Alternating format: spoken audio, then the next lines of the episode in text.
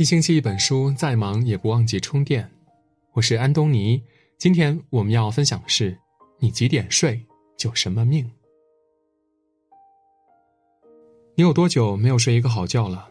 许多人拼命挣钱，可到头来又得拿钱养生。传统中医学里有一句话说：“药补不如食补，食补不如睡补。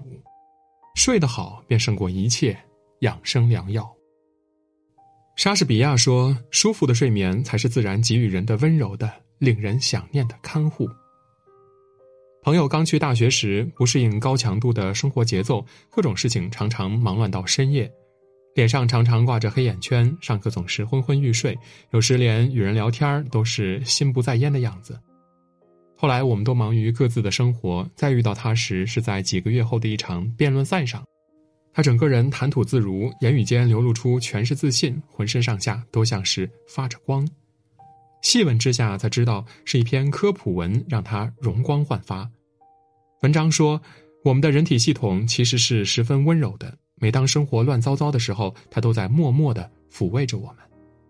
在晚上闭眼时，繁忙的大脑就会偷偷下达命令，身体收到大脑发出的信号后，紧接着就会启用一套装置缓解我们的疲惫。随着早睡，那些糟糕的情绪都被悄悄的给治愈了。屠格涅夫说过：“睡眠像是清凉的浪花，会把你头脑中的一切伤浊荡涤干净。”好好睡觉是对大脑最好的清洁。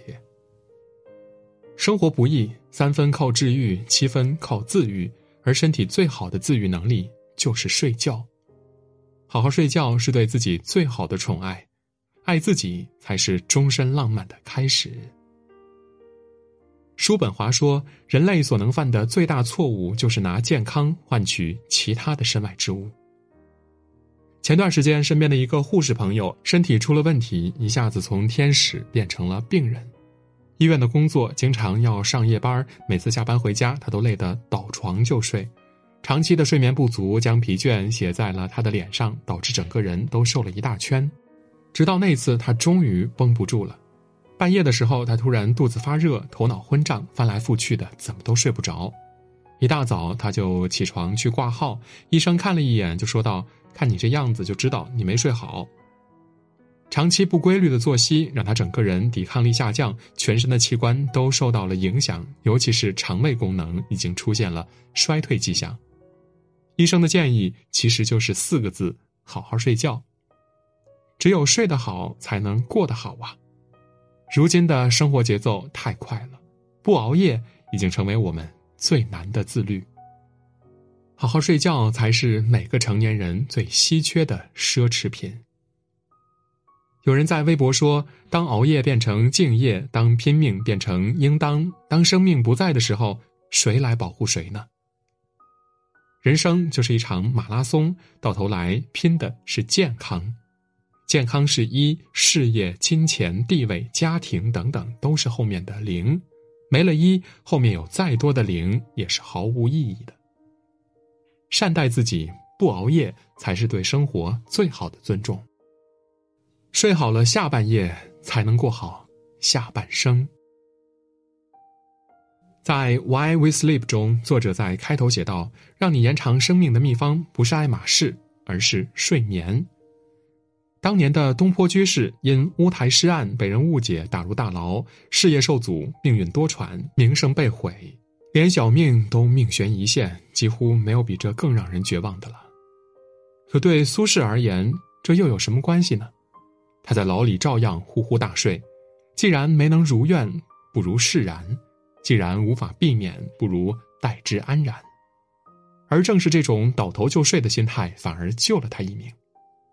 皇帝特意派太监到狱里监察，见他鼾声如雷，便知道苏轼问心无愧，遂将他贬官黄州。正应了高老头中那句话：“有时福气就是在睡觉的时候来的。”身处低谷的时候，睡个好觉也是一种对自己的治愈。睡前原谅一切，醒后便是新生。所谓好好睡觉，就是一旦闭上双眼，不论善恶，一切皆忘。林清玄年轻的时候有一段时间过得特别痛苦，饭吃不下，觉也睡不好，他寻求禅师解惑。禅师说道：“人需要修炼。”他疑惑道：“怎么修炼呀？”禅师说：“饿了就吃饭，困了就睡觉。”他不解。禅师说道：“凡人吃饭时左顾右盼，想这想那，千般计较，万般思虑；睡觉时呢，颠倒梦寐，梦这梦那，思绪万千。而修行者，吃饭就是吃饭，睡觉就是睡觉，别无他念呀。”我们无法左右事情，但可以改变心情。该吃饭就吃饭，该睡觉就睡觉，顺乎自然，便是对自己最好的保护。毕竟，比情商更重要的是我们的睡商。睡商好的人才更好命。一个真正厉害的人会主动控制自己的休息节奏，而懂得好好休息，才能控制好人生。愿我们今夜好好睡觉，明天再请余生。多多指教。今天的文章我们就到这里，感谢您的收听。如果您喜欢我们的文章，可以在文末点亮再看。感谢各位，我是安东尼，我们明天再见。